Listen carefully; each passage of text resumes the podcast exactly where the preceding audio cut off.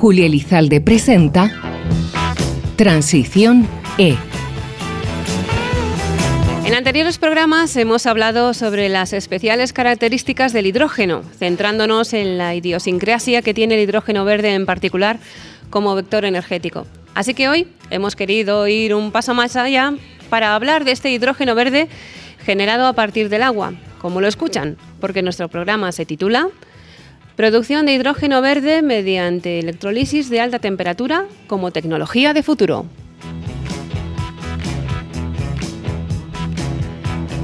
Bienvenidas, bienvenidos a Transiciones.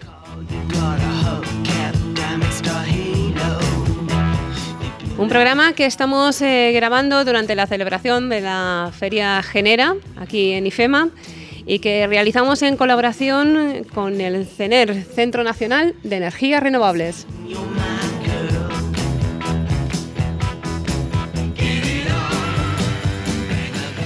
Y ya les aviso que no se asusten por la terminología, porque hoy contamos con la ayuda de tres mujeres que nos van a aclarar los conceptos relativos al hidrógeno verde y otras muchas eh, cuestiones en torno a esta, como decíamos, vector energético. Tenemos con nosotros, eh, y les presento ya en primer lugar a Mónica Aguado, ella es directora del Departamento de Integración eh, en Red de CENER, del Centro Nacional de Energías Renovables. Buenos días, Mónica. Buenos días y gracias por la invitación. Y bienvenida. ¿Por qué hemos elegido el agua, en este caso que hemos dicho electrólisis, como punto de partida? Vosotros habéis puesto en marcha precisamente un proyecto muy interesante sobre este asunto? Pues sí, la verdad es que existen muchas maneras de producir el hidrógeno. Eh, a partir de la electrólisis del agua, como has comentado, a partir de biomasa, a partir de eh, muchos procesos. ¿Por qué hemos elegido el agua? Porque entendemos que es el proceso hoy por hoy más eficiente y además que nos va a permitir producir hidrógeno en las cantidades que se plantean para alcanzar los objetivos de la transición energética eh, en el 2050. La electrólisis del agua, para que se hagan una idea, tiene una eficiencia entre el 60 y el 80%. Por lo tanto, es una tecnología que nos va a permitir producir hidrógeno, hidrógeno verde, a partir de energías renovables, con unas eficiencias lo suficientemente elevadas para poder alcanzar los eh, objetivos, tanto tecnológicos como económicos, en el ámbito de la producción de hidrógeno. Y a continuación eh, seguimos con nuestras invitadas, porque hoy somos todo mujeres en la mesa. Les presento a Susana García, ella es catedrática de universidad en el Departamento de Química Inorgánica de la Facultad de Ciencias Químicas de la Universidad Complutense de Madrid. Buenos días, Susana. Hola, buenos días. Muchísimas gracias por invitarme. Es para mí un honor y un placer estar aquí hoy con vosotros. Y para nosotros contar con tu, con tu opinión y con tu participación en esto que será, eh, espero, una tertulia eh, amena y interesante para todos los que nos están escuchando. ¿Qué ventajas, en tu opinión, eh, Susana, crees que presenta la tecnología SOEC respecto a otras? Si nos podías definir un poco más esto de SOEC. Bien, como ha mencionado eh, Mónica Guado, desde luego es la tecnología de mayor eficiencia energética con respecto a fotolisis o, termolisis, pero además dentro de, las tecnologías de electrolisis podemos distinguir las de baja y alta temperatura y dentro de las de baja temperatura que están pues, los bien conocidos electrolizadores alcalinos y poliméricos, en este caso en, en la tecnología SOEC la eficiencia, la eficiencia energética es la máxima. Por otro lado, la tecnología SOEC también nos permite realizar coelectrolisis. Entonces, es la electrolisis es la producción de hidrógeno a partir del agua, pero a su vez y en combinación la, eh, producción de monóxido de carbono a partir de CO2, el denominado sin gas, y entonces tendríamos esas posibilidades adicionales, con lo cual presenta claras ventajas claras ventajas que también iremos eh, desgranando durante el programa de hoy. Em, y les decía que somos todo mujeres porque también les voy a presentar a Isabel Carrillero, directora de Innovación e Hidrógeno en la empresa Ignis Energía. Buenos días, Isabel, que además repites experiencia en nuestro programa. Sí, gracias Julia por invitarme, es un placer siempre estar aquí. Pues nada, esperemos que hoy también, como digo, sea fructífero. ¿Por qué em, consideras interesante, eh, Isabel, en tu caso, esta tecnología como empresa energética? Bueno, para, como bien has, introducido, Julia, el hidrógeno no es una energía, es un vector energético, es una forma de almacenar la energía. Entonces, para todas las empresas que trabajamos en renovables, ya sabéis que el gran reto de las renovables es cómo las almacenamos. El hidrógeno es la tecnología que nos permite almacenar más cantidad de energía durante mayor tiempo. Entonces, para nosotros es fundamental. Y especialmente en países como el nuestro, que tenemos la gran fortuna de tener un muy buen recurso eh, renovable, tanto solar como eólico, lo que nos va a permitir producir un hidrógeno muy barato y muy competitivo, que sea competitivo con el hidrógeno proveniente del gas natural, el hidrógeno gris, que es el que hasta ahora eh, copa el 99% del mercado. Entonces, así para tener la idea, el 80-90% del precio del hidrógeno está directamente relacionado con el precio de la electricidad que estamos empleando en la electrólisis y luego con el precio de los electrolizadores, que son los equipos que, produce, que nos sirven para romper la molécula del agua y poder obtener ese hidrógeno. Entonces, por eso es tan importante la labor que están realizando tanto CENER como la universidad en investigar en nuevas tecnologías que sean aún más eficientes y consigan que estos electrolizadores sean eficientes y más baratos y de que la electricidad sea barata nos encargamos nosotros, aunque está la cosa un poco regular. Sí, sí, no es un, no es un tema muy, muy, muy popular últimamente, pero bueno, en ese caso, eh, yo ahora, si os parece bien, y como decíamos, que la, la intención de este programa es generar tertulia, generar eh, debate y desde luego siempre lo digo que como periodista si hay polémica, pues más que mejor. Parece que hoy no están por la labor, no sé, siempre encontraremos algún tema. Pero en cualquier caso, sí que eh, sirva para que todos los que nos están escuchando que conozcan más y mejor de lo que, de lo que hablamos. ¿no? El hidrógeno a veces es, un poco difícil de entender para, para el ciudadano de a pie y entonces eh, en ese sentido sí que queríamos eh, pues hacer un programa más para ir desglosando algunos de los, aspectos más interesantes. Y aquí os lanzo la, primera de estas preguntas, ¿no? que precisamente el hidrógeno verde es un sector en el que hay una amplia presencia de mujeres, lo estamos viendo a nivel internacional. Y esta, esta tertulia es una buena muestra de, ello, Mónica. Eh, pues sí, eh, querías polémica, por eso te iba a decir afortunadamente, porque en otros eh, sectores eh, dentro del sector energético la presencia de las mujeres es bastante limitada. ¿no? Entonces, bueno, pues aprovecho esto para brindar que, bueno, pues que necesitamos eh, mujeres en, el sector energético pues para encontrar el equilibrio. ¿no? Y entrando en harina, em, ¿cuál te parece que es el, rol concreto que está ahora mismo desempeñando el hidrógeno verde en esta transición energética? Yo creo que bueno, los que pintamos canas ya, eh, por desgracia, eh, conocimos el primer momento del hidrógeno allá por el año 2004, si no recuerdo mal. De hecho, yo estuve presente en una conferencia que dio Jeremy Rifkin, que se planteó como un gurú del hidrógeno. Hablaba, tiene un libro muy interesante sobre la tercera revolución industrial, que basaba toda la eh, bueno, pues el desarrollo de la sociedad en una, en una sociedad de hidrógeno. Y en aquel momento recuerdo pues, estar en una conferencia en Bruselas en la que bueno, ya se planteaba qué cantidad de hidrógeno necesitábamos en Europa para pues, mm, transformar nuestra sociedad. ¿no? incluso se hablaba en aquel momento de cuántas centrales nucleares iban a ser necesarias para producir todo el hidrógeno que necesitábamos.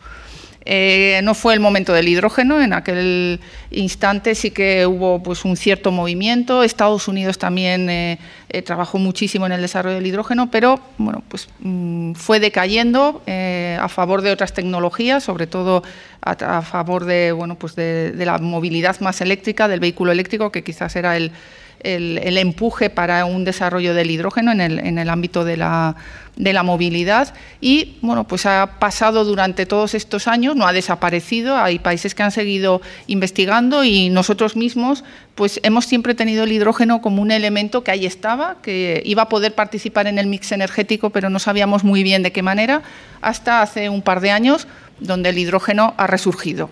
Eh, ahora mismo hablar de hidrógeno, pues top, es eh, trending topic ¿no? en, la terminología moderna y, esperemos que sea para quedarse. Es verdad que el hidrógeno, como ha dicho antes Isabel, es un vector energético, no lo, tenemos, eh, no lo podemos encontrar suelto en la naturaleza, es el elemento más abundante, pero siempre está combinado y por lo tanto tenemos que generarlo y hay y la generación es muy costoso generar energéticamente el, hidrógeno. Eh, en aquel momento se hablaba de centrales nucleares, ahora ese hidrógeno que se ha catalogado como hidrógeno rosa eh, se ha transformado en hidrógeno verde, para producirlo a partir de las renovables, porque si no el ciclo no va a ser 100% sostenible. ¿no? Por lo tanto, yo creo que el hidrógeno va a tener un rol importante en nuestro sistema energético, no solo como combustible, sino como forma de almacenar. Eh, va a ser un almacenamiento a, larga escala, en periodos de tiempo largos, y yo creo que va a tener su papel. No va a ser esa idea inicial que tenía este señor de una economía 100% de hidrógeno, pero sí va a tener un papel considerable en, nuestro sistema energético.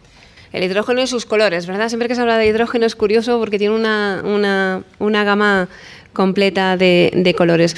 Y si os preguntara sobre los principales retos, eh, Susana, que debería afrontar este, este vector, eh, ah, hombre, es, difícil decir todos de, golpe, pero así los, los más significativos eh, retos a los que se enfrenta el hidrógeno actualmente. Bueno, yo creo que la regulación y las normativas es uno de los retos principales porque, eh, bueno, lo que es el desarrollo tecnológico e incluso la ciencia siempre van un poco por delante de luego la integración de este tipo de tecnologías en la sociedad. Y eso es un reto que, está, que tienen que asumir los países y que, y que bueno, creo que, lo están asumiendo de la forma más rápida posible porque eh, son regulaciones jurídicas que, bueno, pues en fin, eh, son complicadas. Por otro lado, el escalado, el escalado y fabricación de, por ejemplo, electrolizadores es algo que es, es, es, incipiente. No existen fábricas en el mundo actuales, por ejemplo, en tecnología SOEC hay una en Alemania, otra en Suecia, no hay ninguna en España. Y bueno, pues eh, en realidad también uno de los retos en España y al cual queremos abordar desde un proyecto que tenemos gracias a CENER en, un consorcio es comenzar a desarrollar esta tecnología SOEC en España, en, todos los sentidos, en fabricación y además abordando todas las cadenas de valor, desde la ciencia fundamental, aplicada, evidentemente, que es el papel, eh, el papel minoritario quizá, pero también imprescindible y en el que estoy yo implicada, principalmente, hasta esa transferencia tecnológica a, la, producción y a la fabricación. y en ese sentido yo creo que son los retos principales. ¿Algo que añadir en ese sentido, Isabel? No, absolutamente lo que, lo que han comentado. O sea, ahora mismo los principales retos que tenemos, que algunos ya, pues por suerte, ¿no? se están solventando, son, como comentaba al principio, el precio de la electricidad, ¿vale? que eso va a ser lo que va a ser fundamental en el precio final del, del hidrógeno. Entonces, em, hemos estado viviendo en los últimos años unos precios récord de bajo eh, precio en las subastas de energías. Luego hemos tenido todo este tema que hemos tenido ahora de las subidas de los precios, pero bueno, por cómo está configurado nuestro sistema. Pero las energías renovables ahora mismo es la forma más eficiente y más competitiva de producir electricidad. Están bajando continuamente en precio, cada vez son más, más eficientes y aquí tenemos genera para ir viendo las nuevas tecnologías. Entonces es un reto que ya estamos afrontando. Luego las fábricas, como, como bien comenta, eh, necesitamos que empiece a haber gigafactorías. Es que hasta ahora el proceso de fabricación de electrolizadores era casi artesanal. O sea, tenemos que tener en cuenta que hasta el año 2020 que se puso en funcionamiento la planta de Canadá, de electrólisis eh, que con 20 megavatios lo máximo que había en el mundo eran 9 megavatios y ahora estamos constantemente escuchando en prensa eh, proyectos de cientos de megavatios. Entonces estamos haciendo una subida eh, absolutamente exponencial y esto se tiene que notar en la fabricación de los electrolizadores. Contamos también con un soporte institucional muy fuerte.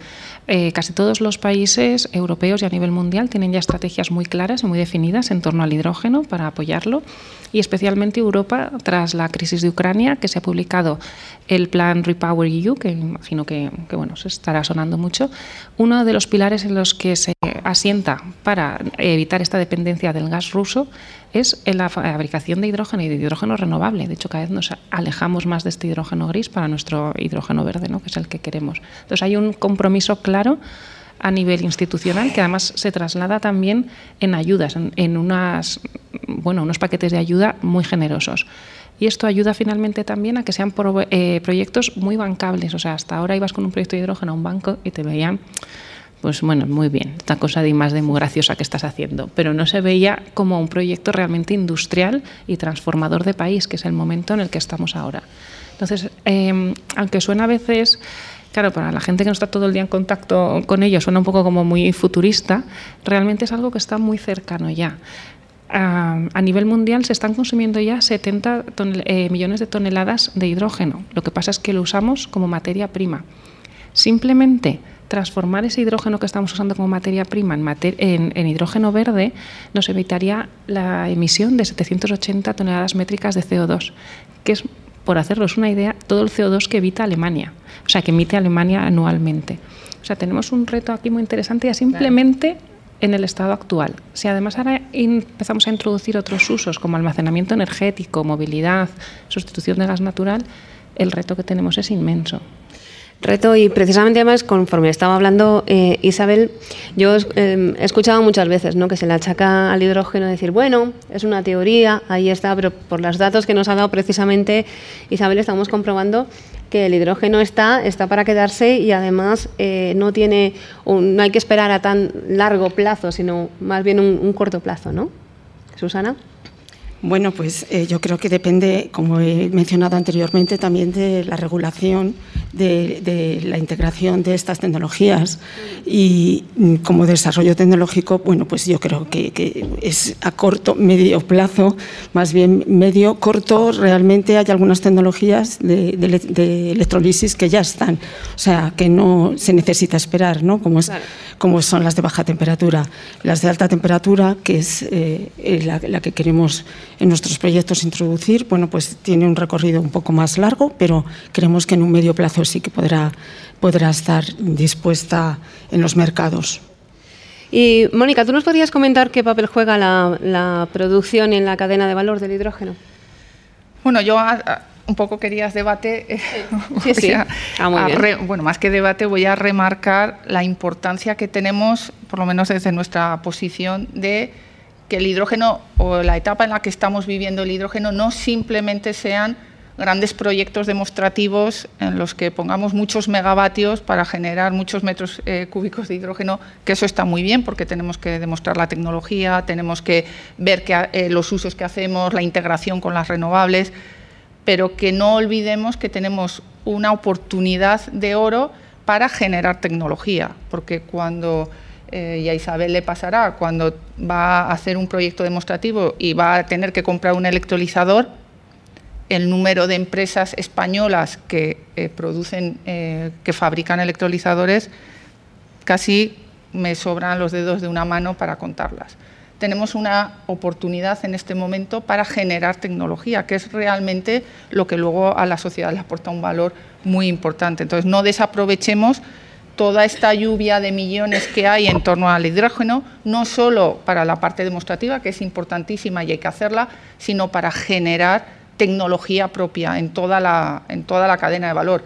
Y en, la, en relación a la pregunta que me haces es, tenemos una oportunidad para fabricar electrolizadores, que es una de las claves en, la cadena de valor del hidrógeno verde. Existen diferentes tecnologías, lo ha comentado Susana, de baja temperatura, alcalinos, PEM. Es una tecnología ya más desarrollada, los alcalinos sí, los PEM todavía tienen un recorrido en el desarrollo y, por supuesto, en la tecnología SOEC tenemos una ventana eh, muy importante pues, para poder tener electrolizadores propios y poder competir con eh, tecnologías eh, de otros países. ¿no? y lo que hagamos en la producción, pues eh, diríamos es como el, sin quitar valor al transporte, al almacenamiento del hidrógeno, al transporte, que por supuesto todos los elementos cuentan, entendemos que la producción es, el, diríamos, la parte tecnológica más compleja y más importante desde el punto de vista de la eficiencia de todo el proceso, si miramos todo el ciclo, es la parte más importante más importante. Y además, también lo ha mencionado por encima, ¿no, Mónica? El, tema del almacenamiento energético. En el caso del hidrógeno es también siempre uno de los temas eh, recurrentes, porque es muy bueno para eso. Por supuesto, eso nos va a permitir, pues a países que tenemos excedentes en energías renovables y cada vez vamos a tener más porque estamos instalando más, eh, que podamos exportar. Entonces, esto como país es muy interesante la reflexión, ¿no? Vamos a dejar de ser un país importador de energía con una balanza económica deficiente a poder ser un país exportador de energía. Entonces, el hidrógeno, tanto como hidrógeno como en los líquidos transportadores, los Power to X que se llaman, que son, pues, por ejemplo, el amoníaco o el metanol, nos va a permitir de una forma eficiente y segura exportar nuestra energía hacia otros países. con todas las implicaciones que, que ello tiene ¿no? para económicamente. Y luego aquí la verdad es que yo no puedo más que darle la razón a Mónica, que es muy importante que, no nos vuelva a pasar como ha ocurrido, ¿no? por ejemplo, con el tema de la fotovoltaica, que hemos acabado siendo muy dependientes del mercado asiático para, para los equipos. Entonces, esta es la oportunidad que tenemos de ser líderes en tecnología y crear empleo de alta calidad también en nuestro país. Bueno, pues eh, lanzamos ese guante, a ver si alguien que nos está escuchando lo, recoge. Mm, vamos eh, a seguir con nuestro programa, pero de momento hacemos una breve pausa y enseguida volvemos con Transiciones. Julia Elizalde presenta Transición E.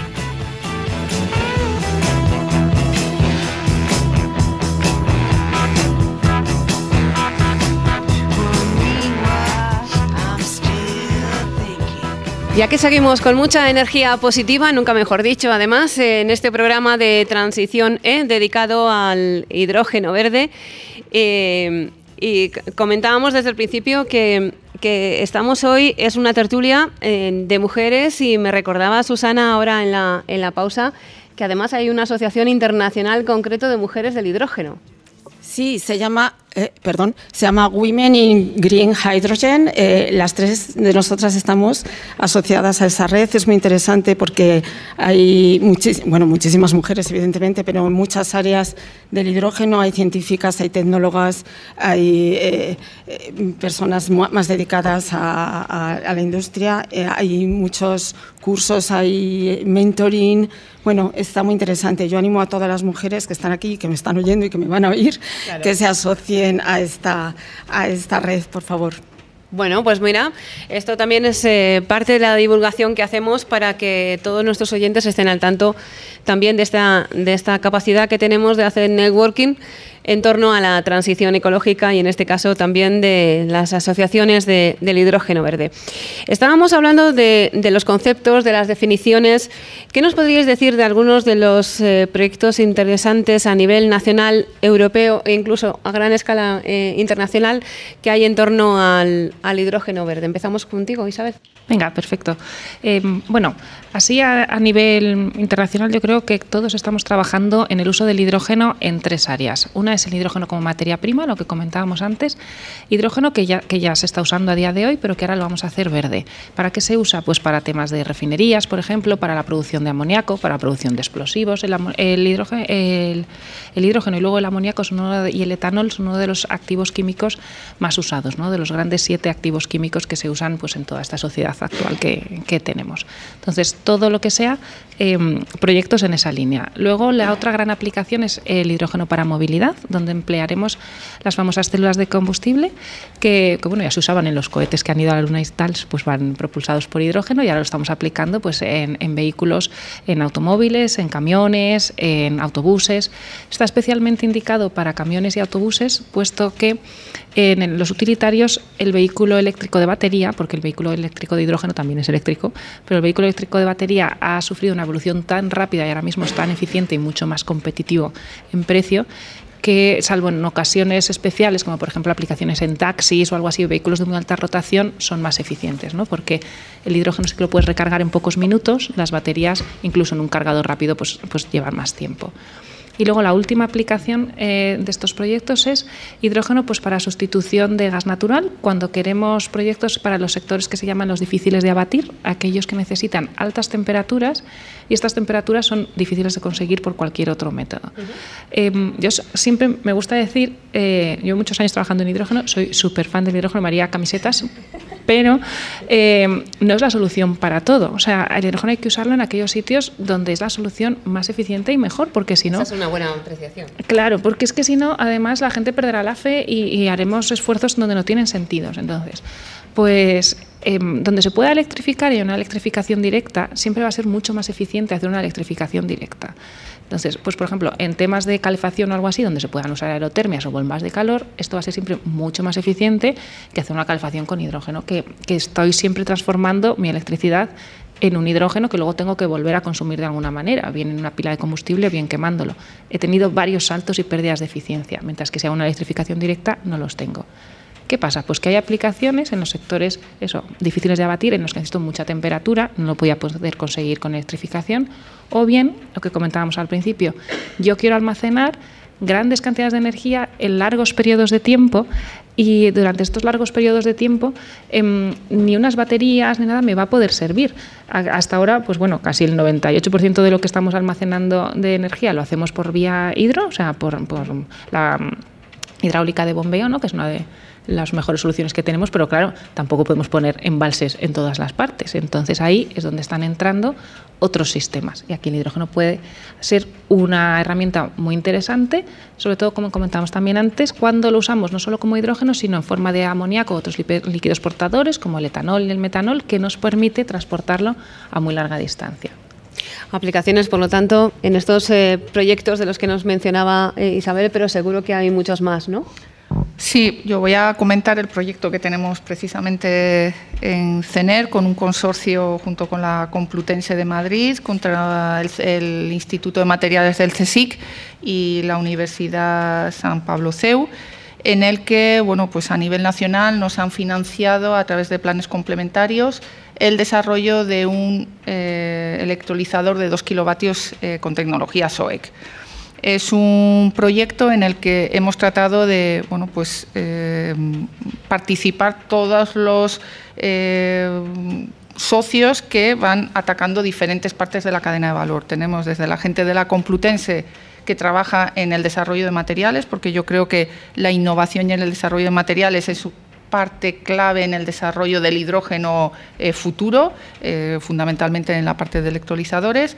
Tenemos eh, la gente que hace la fabricación de esas em, celdas y una última parte que es el desarrollo más industrial para luego hacer una transferencia tecnológica. es un proyecto a tres años en el que pretendemos que al cabo de los tres años tener un prototipo de electrolizador de 2 kilovatios eh, integrado con energías renovables y nuestro siguiente salto es fabricar uno de 10 y el siguiente de 100 veremos si estamos todavía aquí para fabricarlo y somos capaces, pero bueno, es un proyecto realmente ambicioso en el que ya llevamos un tiempo trabajando y, creemos que bueno, puede sentar los pilares de lo que es la tecnología SOEC a nivel nacional. Por lo tanto, Susana, una vez más se ve que, en este tipo de, tecnologías, como en otras y como en otros procesos tecnológicos, pero la colaboración es fundamental, ¿verdad? Incluso público-privada, todo, todo, lo que se genere en torno a, estos proyectos es interesante. Por supuesto, es, es fundamental, es fundamental la colaboración y la integración de como acaba de decir Mónica, de todas las, eh, de todos los integrantes de la cadena de valor, comenzando quizá por el de más, el más eh, bajo, el inicial, que es el desarrollo eh, de materiales, que es en, en, el que yo me centro. Esto es así porque cualquier tecnología en el que se necesitan unos materiales para poder desarrollar los dispositivos, es fundamental continuar esa investigación en los mismos, en, la mejora de las prestaciones, en la optimización de las mismas, en el procesado, etcétera. Pero además es que esa apuesta de CENER, que es una apuesta realmente de CENER por integrar a todos estos, eh, estos eslabones de la cadena, a mí me ha parecido interesantísima, porque además ellos son ese punto de unión entre investigación, desarrollo tecnológico y luego eh, transferencia que, que, bueno, que consiguen y hacen de una forma magnífica, como estamos viendo. Bueno, no, te quejarás, eh, Mónica, por los piropos, ¿eh? bueno, no, le están viendo ustedes, pero un poco roja sí que se ha puesto, ¿eh? Doy fe de ello. Pero bueno, en cuanto a la regulación, parece que es un poco que nos marcan las, las reglas de, del juego, ¿no? ¿Y, cómo está este, este asunto actualmente? Pues este asunto ahora mismo está muy cambiante. Es uno de los temas, además, que son fundamentales y muy necesarios para que las grandes empresas, pues en mi caso Ignis Energía, podamos empezar a cometer grandes proyectos. A nivel europeo, eh, bueno, hace dos semanas eh, se empezó a hablar del. Llevamos ya mucho tiempo hablando de la taxonomía del hidrógeno, pero se ha empezado a, legislar. Cuando hablamos de taxonomía del hidrógeno nos referimos a todos estos colores ¿no? que, tenemos, pues el verde, el gris, el rosa, el amarillo, que a veces hay que sacar un pantón casi para saber de qué estamos hablando. Eh, todos estos colorines lo que quieren decir es eh, las emisiones de CO2 asociadas que tiene el hidrógeno dependiendo del método por el que se haya producido. Claro, esto va a tener, como pagamos impuestos por la emisión de CO2, pues esto va a hacer que unas tecnologías sean más apoyadas por la Unión Europea y no otras. También ha cambiado la legislación en torno a cómo es el origen de la, eh, la electricidad y cómo la estamos gestionando para esta producción cuando lo usamos en movilidad, que es el caso de la red 2, que acaba de estar teniendo, ha tenido, es muy gracioso a veces cómo funciona Europa, porque primero va lanzando filtraciones para que las distintas empresas y países refunfuñen y se quejen y hagan alegaciones y luego por fin ya saca la legislación oficial.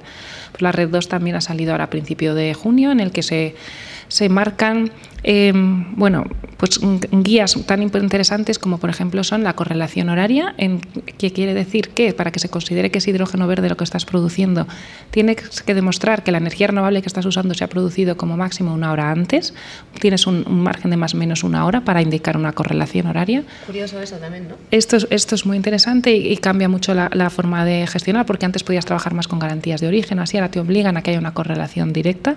Se llegó a, incluso a impulsar que fuese 15 minutal, pero eso disminuía mucho las posibilidades de hacer hibridaciones con los parques. Luego tienes que tener una correlación territorial, quiere decir que tú no puedes decir que estoy produciendo hidrógeno verde en Suiza con un parque fotovoltaico de España, porque no se cree nadie que haya llegado hasta allá la electricidad a, través de la red. Entonces, hay unas zonas en las que te dicen que, vale, o sea, no tienes que tener una conexión directa entre tu electrolizador y el parque, pero tienes que estar dentro de estas zonas. Y luego la otra parte muy interesante es la adicionabilidad, porque ¿qué quiere Europa? No quiere que parques de energías renovables que estaban usándose ahora mismo para descarbonizar nuestra red ahora se usen para producir hidrógeno. Entonces obligan a que los parques que se van a usar para producir este hidrógeno sean de nueva creación. ¿Esto que va a conseguir? Pues que aún tengamos una mayor penetración todavía de las energías renovables en la red y que vayamos descarbonizándola.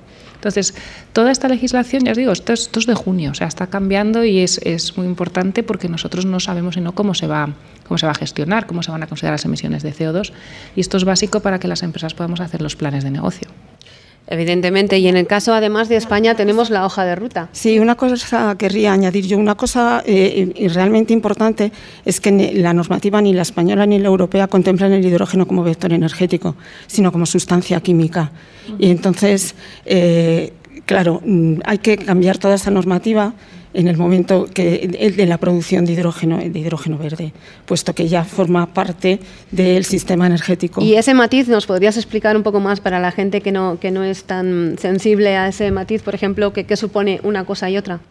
Bueno, pues eh, yo no soy ninguna experta, claro, en normativa, pero entiendo que como, sustancia química, por ejemplo, además es una sustancia química considerada con riesgo, con peligro, y todo el transporte, almacenamiento de sustancias químicas están regulados por una serie de normativas y, y bueno, pues entonces también habría que adaptarlas, más bien adaptarlas o incluso modificarlas en el caso del hidrógeno con usos energéticos.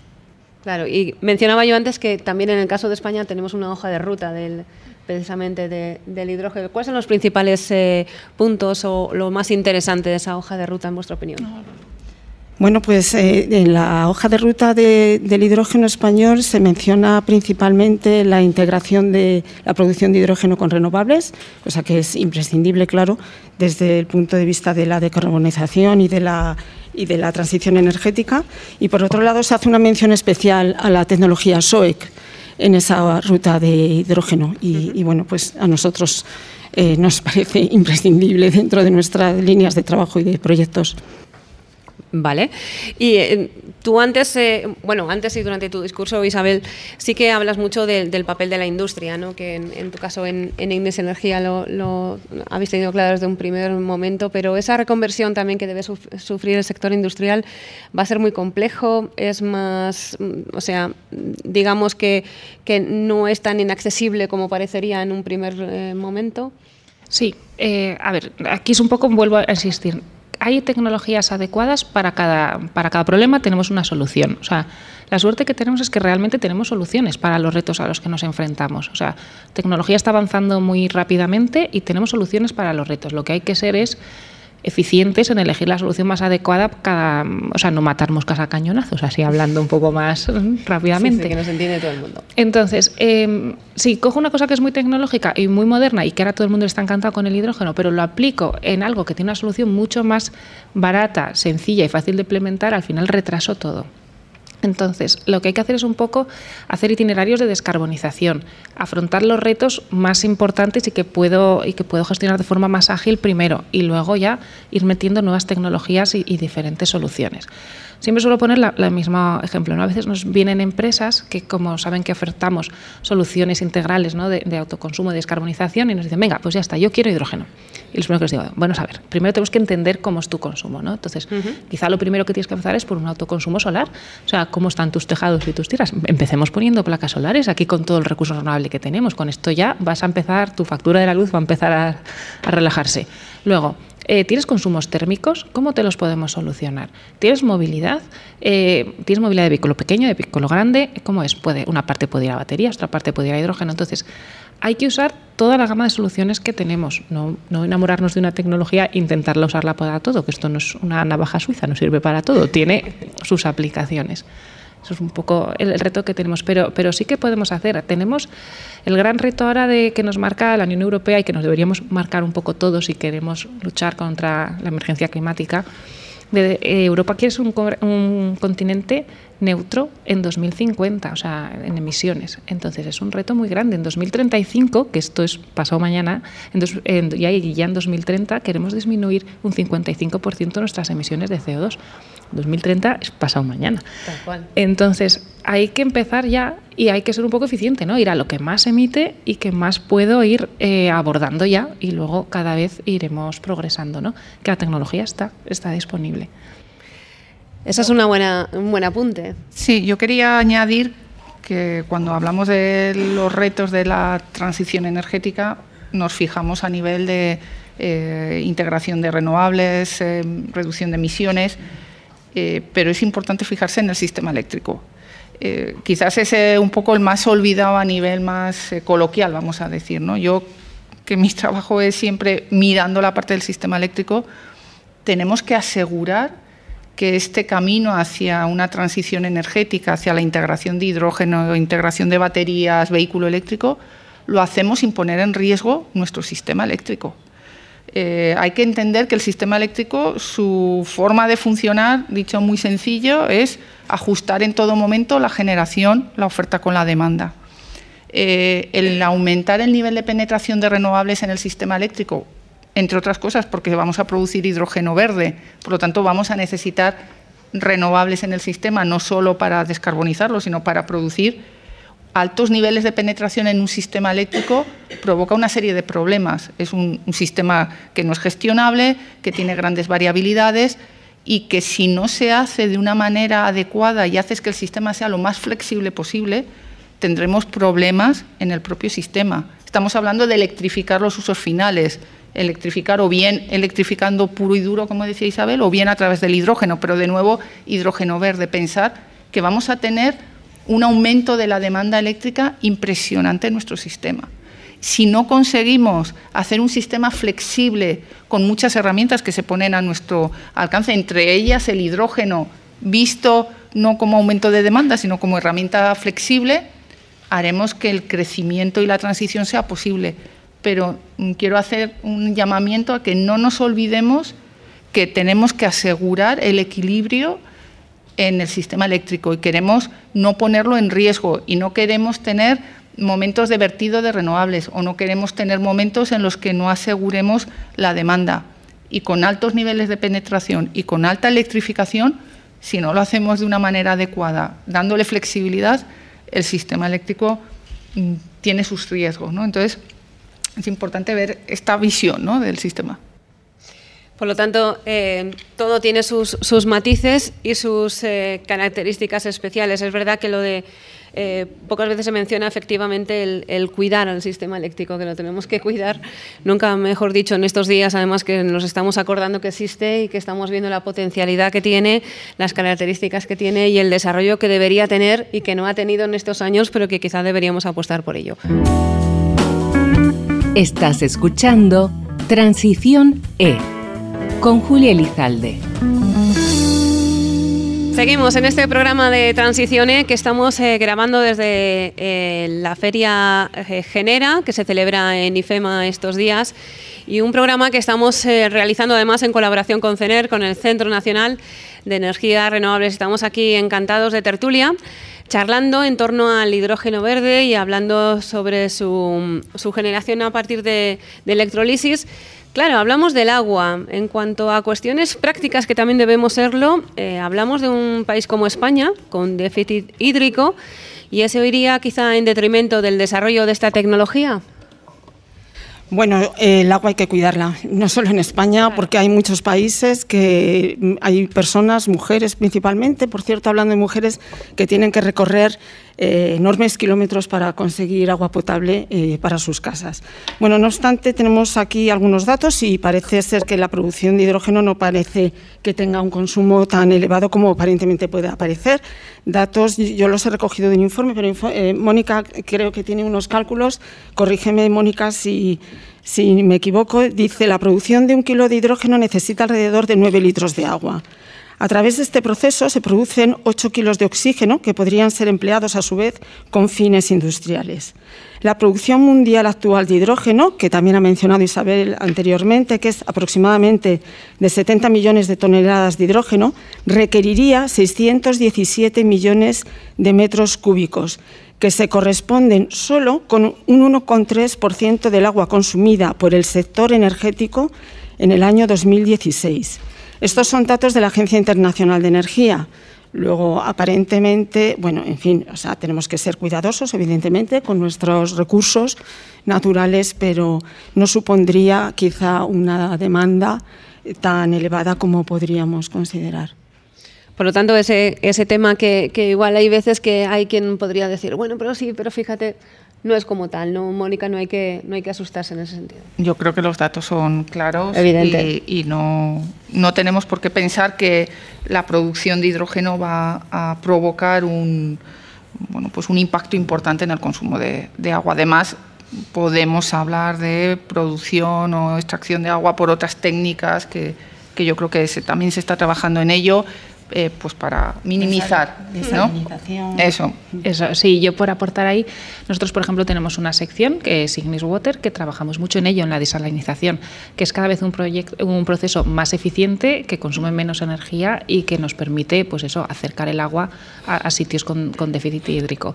Luego además, eh, a veces los, datos, voy, ahora voy a ser un poco polémica, pero los datos de producción de hidrógeno en sí, es verdad que producen estos, necesitan estos 9 kilos de agua, necesitamos también bastante agua para refrigerar ¿eh? los equipos tanto de electrólisis como si después lo estamos transformando en alguno de los líquidos portadores. Pero eh, tampoco hay que asustarse una vez más porque contamos ya con formas de refrigeración, incluso con agua salada directamente, que se puede utilizar. Tiene sus retos usar el agua salada, pero ya, sabemos hacerlo. Como lo que digo, hacer estas desalinizaciones parciales que nos permiten usarla en nuestros equipos eh, sin que tenga que ser un agua tan pura. El agua de la electrólisis luego siempre lleva un proceso de desionización porque necesitamos un agua bastante pura.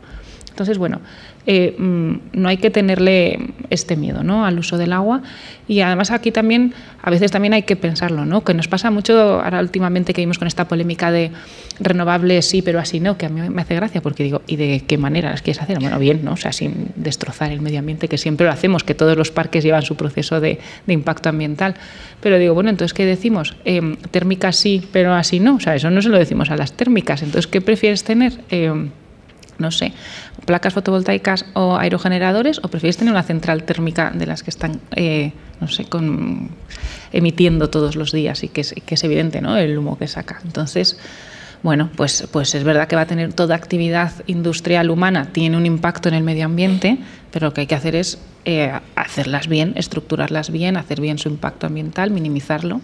Sí, y lo, que es bueno lo, lo que hemos hecho en esta, en esta mesa, no sé si estaréis de acuerdo, pero es poner los datos eh, que es la mejor manera de que cada cual se forme su opinión, pero en base a hechos, porque hay veces que se lucubra, se dicen generalidades y no se responde para nada a la realidad. Por lo tanto, aportando datos, a partir de ahí cada cual que se forme su propia opinión y que si en el caso de que tiene que decidir, en su caso particular o en, el que decide a, una escala más general, que lo haga, ¿no? que es, es lo interesante. Estáis hablando de muchos procesos, de muchas tecnologías que están involucradas.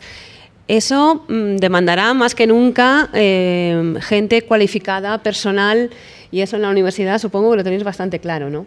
Sí, lo tenemos clarísimo. De hecho, en el proyecto que ha mencionado anteriormente Mónica, de los planes complementarios, hago quizá un cierto llamamiento. Tenemos ahora eh, dinero, bastante financiación para contratación de personal y bueno, pues estamos eh, a la búsqueda de postdocs principalmente gente doctora formada en el área y que se integre en este proyecto tan interesante. En las áreas irían algunas concretas, vamos a especificar un poco más, o, pueden ser reconvertidas de, otras áreas.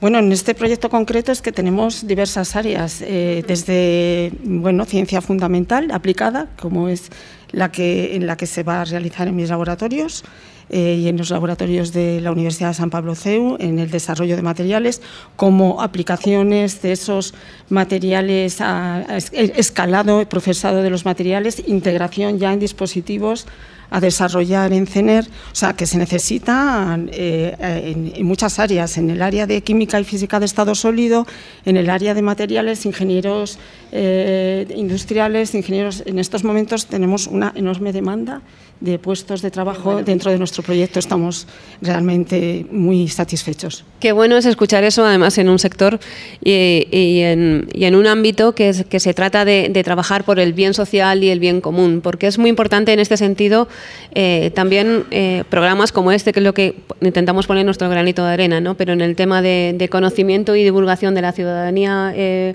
Mónica, es importante siempre insistir. ¿no? Tú, de hecho, además sueles participar en muchos programas en este, en este sentido de mente de, concienciación, de todo esto. Sí.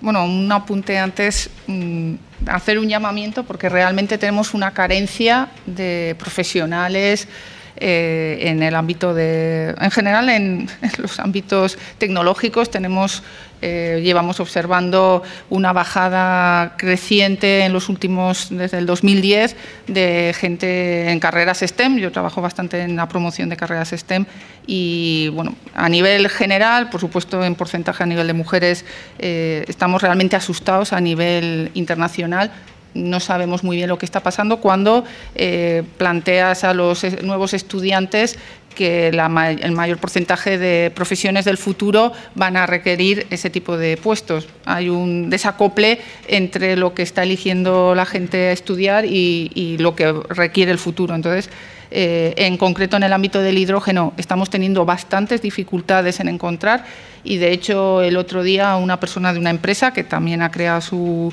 eh, departamento de hidrógeno me decía que está recurriendo a contrataciones en la India, en China, eh, porque a nivel nacional prácticamente no hay. Por lo tanto, yo creo que es una labor muy importante de las universidades eh, fomentar eh, el, enfoque hacia tecnologías que, requieren personal. También es verdad que cada vez más hay más cursos. Eh, yo el otro día asistí a un, a un curso que, impartíamos, pues había inscritos, lo que nunca me había pasado telemáticamente, pues casi 200 personas. es verdad que empieza a haber mucha mm, demanda, pero es, a la hora de contratar, pues la verdad que todavía tenemos dificultades. Y en cuanto a lo que dices de la necesidad de divulgación, yo creo que es clave eh, en todos los eh, momentos de la vida, desde niños ¿no? y, en los colegios que bueno, a veces vamos y contamos nuestra película para ayudarles a entender que el mundo es tecnológico, parte es tecnológico, eh, a la ciudadanía en general tenemos que, informarles de qué es esto del hidrógeno, ¿no? Eh, porque muchas veces te encuentras eh, pues ideas vagas, no hace falta ir explicándoles la reacción de electrolisis y los catalizadores, pero sí a nivel divulgativo, bueno, cuáles son las ventajas del hidrógeno, mm, cuáles son los riesgos, cómo hay que manejarlo, eh, que existe bueno, pues tecnologías que nos van a permitir eh, tener un mundo más sostenible. ¿no? Yo siempre digo que al final, y cuando doy mis charlas ah, para fomentar carreras ¿no? y vocaciones, yo digo que, esto va de que la tecnología la pongamos al servicio de mejorar la sociedad y de mejorar nuestro mundo para nosotros y para los que vienen en el futuro, ¿no? y, va de esto. Entonces, yo creo que el hidrógeno es parte de todo el desarrollo en el que nos que estamos en una verdadera revolución, cambio de paradigma del sistema eh, en algo novedoso que yo creo que también tiene que ser un aliciente pues, para conseguir vocaciones. ¿no? Novedoso, complejo, pero que puede ser perfectamente comprensible como lo hemos eh, demostrado con este programa de, hoy, Isabel. Sí, sí, es que, a ver, la ciencia es preciosa y sobre todo es que está en todas partes de, la vida. Cualquier cosa que miremos es, ciencia y es tecnología. Entonces, es muy bonito cuando se lo podemos acercar a, a los niños desde, desde pequeños, ¿no? Y, y notas cómo se les ilumina la cara y les gusta y como hablamos antes, ¿no? pues el tema también de las vocaciones femeninas en, carreras técnicas, que es verdad que, bajan, bueno, es verdad que han bajado en, todo, las masculinas y las femeninas, pero claro, solo quieren ser youtubers, pero cuando les demuestras la de cosas interesantes que pueden hacer, pues, pues es bonito, ¿no? Y, y por lo menos que sepan que tienen la opción. Luego ellos que decidan lo que quieren hacer, pero que sepan que existe esa opción. Y, también por volver, ¿no? Nosotros ahora como, como, industria, que estamos contratando mucha gente, somos una empresa ahora mismo en un grandísimo crecimiento, es realmente complicado encontrar eh, perfiles buenos y, formados. Entonces, pues oye, a todos los jóvenes que están eligiendo ahora carrera, los que están haciendo la EBAU que acaban de terminar, pues les animamos. A animaros en ingenierías. Bueno, pues estamos ya finalizando nuestro, nuestro programa de hoy en torno al, hidrógeno verde y os voy a pedir una breve, ya de despedida, em, reflexión final.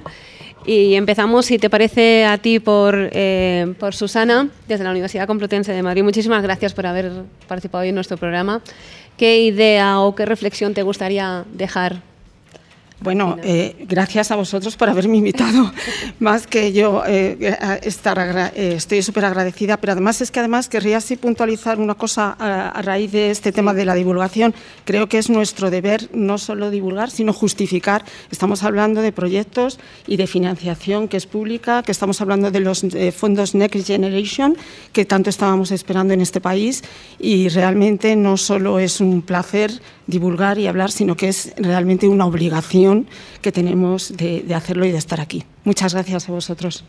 Gracias, yo he disfrutado mucho, espero que, los oyentes y los espectadores también que tenemos aquí hoy en, en, la grabación del programa les haya pasado lo mismo. Mónica Aguado, directora del Departamento de Integración en Red de CENER, eh, gracias por haber venido. Gracias y, por la invitación. ¿Qué idea te gustaría lanzarnos para finalizar? Yo claramente la idea que estamos en un momento que debemos aprovechar para generar tecnología propia. Es mi objetivo en los próximos tres años que podamos eh, poner a disposición de la industria eh, una tecnología de producción de hidrógeno propia y que eso genere eh, empleo de calidad, genere empleo, genere conocimiento, tecnología propio que nos hará estar bien posicionados a nivel mundial y ser fuertes en, la tecnología.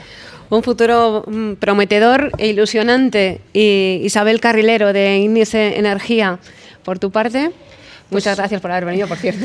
Gracias. Pero por tu parte la reflexión. Ya, ves que es la segunda vez y igual me hago fija aquí. Creo que te vamos a fichar. ¿eh? Pues, pues por mi parte, o sea, insistir en este momento que es un momento muy ilusionante. Estamos ante una verdadera revolución industrial. O sea, hemos vivido varias, ¿no? Y ahora venimos a por la nueva, ¿no? A una revolución industrial en la que tenemos que conseguir una sociedad que crece, que crece, que es justa para todo el mundo, que todo el mundo tiene acceso a la energía, que es fundamental, ¿no? Para garantizar esos derechos humanos pero que lo hagamos de una forma sostenible y que no solamente lo disfrutemos nosotros, sino las generaciones que vienen después.